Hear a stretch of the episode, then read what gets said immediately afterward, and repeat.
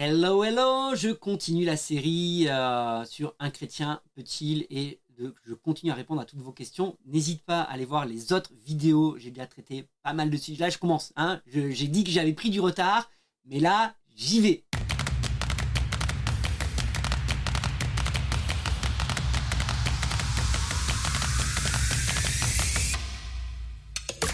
Aujourd'hui, toujours sur un chrétien peut-il, euh, un chrétien peut-il faire don d'organes? C'était une question, et précisément, c'était euh, le don d'organes, le don du sang et le don d'organes, humanité ou folie. Alors, euh, il y a deux types de dons d'organes en plus de ça. On peut aussi donner son corps, euh, ses organes après sa mort, donner ses organes de son vivant. Je pense qu'aujourd'hui, personnellement, la Bible n'est pas contre ça. c'est vrai que la Bible dit que la vie est dans le sang, mais ça ne veut pas dire que tu ne peux pas donner ta vie, justement. Jésus a bien fait couler son sang, a bien donné sa vie hein, au travers du sang qui a coulé. Et il n'y a rien dans la Bible qui nous dit que nous ne pouvons pas euh, donner notre sang ou donner des organes.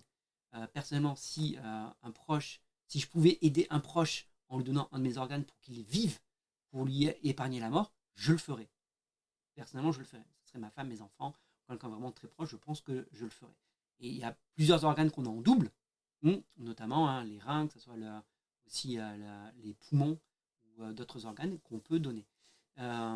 Donc moi, je ne vois pas de contre-indication. Il n'y a rien dans la Bible qui euh, va à l'encontre de ça. Je sais que, euh, par exemple, chez les témoins de Jéhovah, mais nous ne sommes pas témoins de Jéhovah, mais chez les témoins de Jéhovah, c'est complètement interdit. Ils refusent de donner leur sang et ils refusent également la transfusion sanguine. sanguine. Mais il n'y a absolument rien dans la Bible qui euh, va à l'encontre de ça. Donc je n'y vois pas d'inconvénient. Ça pose la question aussi de, après la mort, dois-je donner mes organes à, la médecine une fois que je meurs?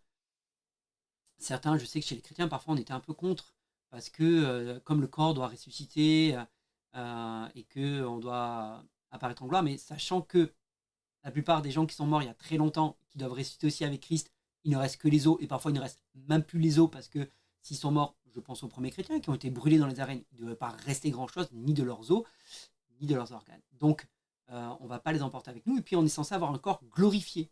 On est censé avoir un corps glorifié, donc c'est pas avec ce corps-là que nous allons forcément ressuscité avec les mêmes organes, et puis la plupart des gens sont en décomposition. Donc si ça peut aider, si ça peut euh, sauver des vies, je ne vois pas de problème à pouvoir donner euh, son, euh, ses organes une fois qu'on est mort et cocher la case. Alors je crois qu'aujourd'hui c'est automatique, je ne me suis pas renseigné sur la question. À une époque, il fallait avoir sa carte de donneur. Aujourd'hui, c'est l'inverse. C'est de facto, tes organes sont donnés. Et c'est si tu ne veux pas donner tes organes qu'il faut faire une démarche en ligne pour dire je ne veux pas donner mes organes à la médecine ou à la science. Euh, après ma mort. Donc moi, je ne vois pas d'inconvénient. Ça pose la question de... Euh, ça pose la question, peut-être j'y réponds, c'était pas, c'était pas posé la question, mais un chrétien peut-il se faire incinérer? Euh, C'est une bonne question.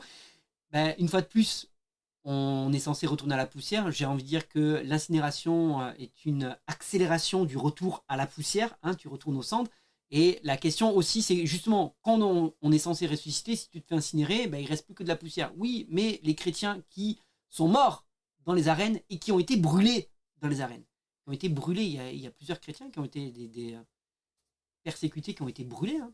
Et puis même, pour X raisons, tu peux mourir brûlé dans un accident, brûlé, et dans, ce cas, voilà. Du coup, euh, ça voudrait dire que tous ces gens-là préparent ressusciter parce qu'ils ont été brûlés. Est-ce que la puissance de Dieu se limite à ça? Je ne crois pas. Et là, je pense qu'on rentre vraiment dans le domaine de la conviction. Si tu es convaincu que tu ne dois pas te faire incinérer, ne te fais pas incinérer, ne choisis pas cette option. Si tu es convaincu que ce n'est pas un problème et que Dieu est assez grand et assez puissant pour, malgré tout, te réciter à partir de cendres, bah fais-le.